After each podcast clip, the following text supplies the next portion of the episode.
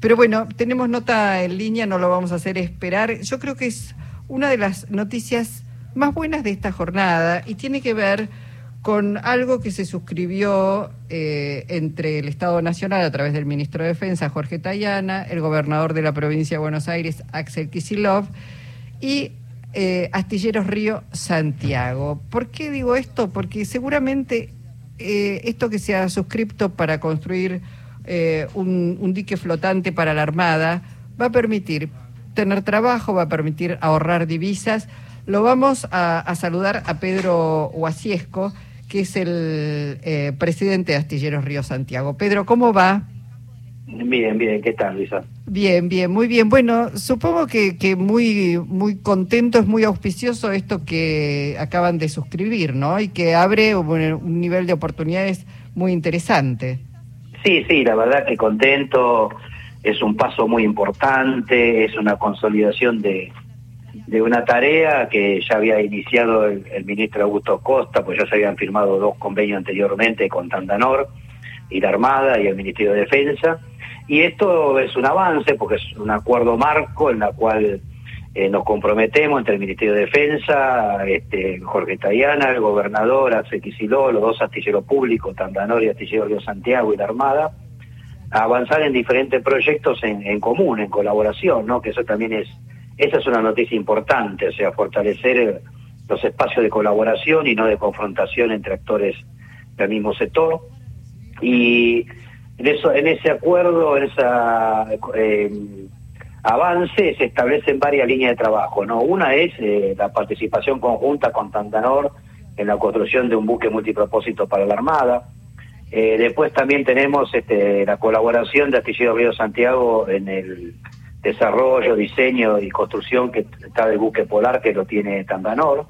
Y estamos también en la idea de, avanzar en la segunda vida de que tienen las, las, este, las embarcaciones, las MECON 140 y las 360 de la Armada, que bueno, que son embarcaciones que necesitan una modernización, un reequipamiento, y este y bueno, eso se Perdón, eh, yo mientras escucho esto pienso que en distintas oportunidades las reparaciones se mandaban a hacer al extranjero de, de buques eh, de guerra y de buques no de guerra, digamos, que era era este además un gasto, como suelo decir, de divisas muy importante que se puede hacer acá. Esto también tiene que ver con soberanía, me parece, ¿no? No, no, así es, pero es más grave aún. Durante muchos años no se mandó a hacer nada y cuando se pudo hacer algo, la gestión de Macri lo mandó a hacer afuera. O sea, se terminó favoreciendo una empresa pública estatal francesa para la construcción de, de OPB, embarcaciones de patrullaje oceánico, que se construyeron una empresa pública en Francia, en vez de hacerlo el astillero público argentino, o sea, el astillero Río Santiago y Tantanor. O sea que es mucho más, más complejo y más grave la situación, porque aparte hubo muchos años en que no se hizo nada, ¿no? Entonces esto me parece que este acuerdo que firmó Tayana con, con es un avance importante en la, la posibilidad de concreción de nuevos proyectos. ¿no? Pedro, buenas tardes. Eduardo Anguita te saluda, un gusto. ¿Qué tal, Eduardo? Eh, corregime, en los años 90, en el desguace de, de, los años 90, cuando Somisa quedó en manos del grupo Techín, la laminadora que servía para hacer chapas precisamente para los barcos, el grupo Techín lo sacó de la Argentina. Tengo entendido que fue al puerto de Santos. Entonces, sí, sí, lo envió a Brasil. Hoy está en Usimina, que también es parte del mismo grupo, y lo tienen ahí. O sea, ese es, un tema, lo que es la cuestión de la provisión de chapa naval, ¿no? Eh, entonces, la pregunta que te hago es: el reequipamiento es una situación compleja para la Argentina, pero el, reequipamiento es parte de nuestra soberanía. Eh, ¿Existen posibilidades, planes, créditos a largo plazo, Banco Mundial, no sé? ¿En qué líneas se puede trabajar desde la provincia de Buenos Aires teniendo teniéndote a vos al frente de Astelleros, teniéndolo a Augusto y a Axel eh, como línea para arriba? Bueno, fundamentalmente es primero recuperar este, la infraestructura del astillero, lo que es orden, mantenimiento, limpieza, prepararlo para una producción intensiva. Segundo, bueno, estos contratos que se están generando en esta etapa y que van a venir, van a venir más, este, y a partir de ahí, entonces, ahí hay que decidir en qué cuello de botella de un desarrollo e incremento de la producción se, se decide la inversión que sirva para ese crecimiento y sea sostenible, ¿no? Claro. Entonces esa es un poquito la, la, la, idea con lo que se va a ir haciendo. Después el gobierno nacional generó una línea de crédito que la duplicó con respecto al año pasado. Eh, lo anunció en Mendiguren eh, hace muy poco día atrás el Mar de Plata, pero está orientado más al sector de la pesca.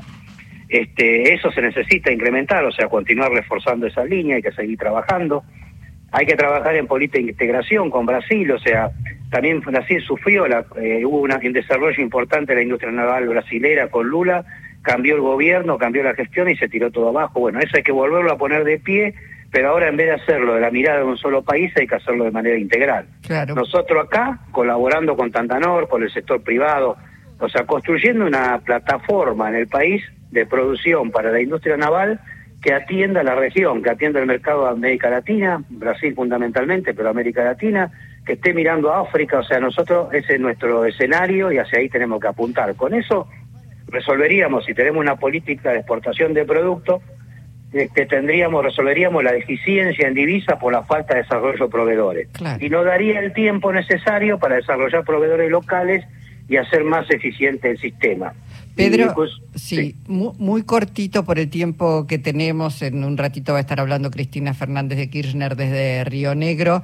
¿Qué cantidad de trabajadores tiene hoy Astilleros Río Santiago? Y digo, ¿falta mano de obra calificada, especializada? Te pregunto esto porque también, digo, con los distintos gobiernos, al ir desarmándose toda una trama productiva, después cuesta mucho eh, encontrar mano de obra calificada.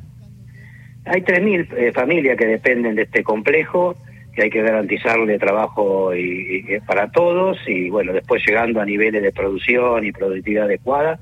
Este, obviamente en el medio hay que hacer entrenamiento. El entrenamiento de la mano de obra es permanente, o sea, la mano de obra que por ahí para un artillero era importante en la década del 50, en su momento de su fundación, hoy pasa a un, a un segundo lugar y empiezan a aparecer otras especialidades, o sea que el entrenamiento hay que hacerlo siempre y siempre es importante eh, mantener la mano de obra capacitada para que no es lo mismo empezar de la nada que con alguien que tiene la formación y está entrenado. Es más fácil este poder generar los cambios y prepararse para pegar saltos productivos, tecnológicos con gente que ya tiene alguna preparación que empezar desde cero, ¿no? Bueno, Pedro, abrazo, muchísimas gracias y seguiremos hablando durante el año. Un abrazo grande. Hasta pronto. Pedro Guasiesco es el presidente de Astilleros Río Santiago.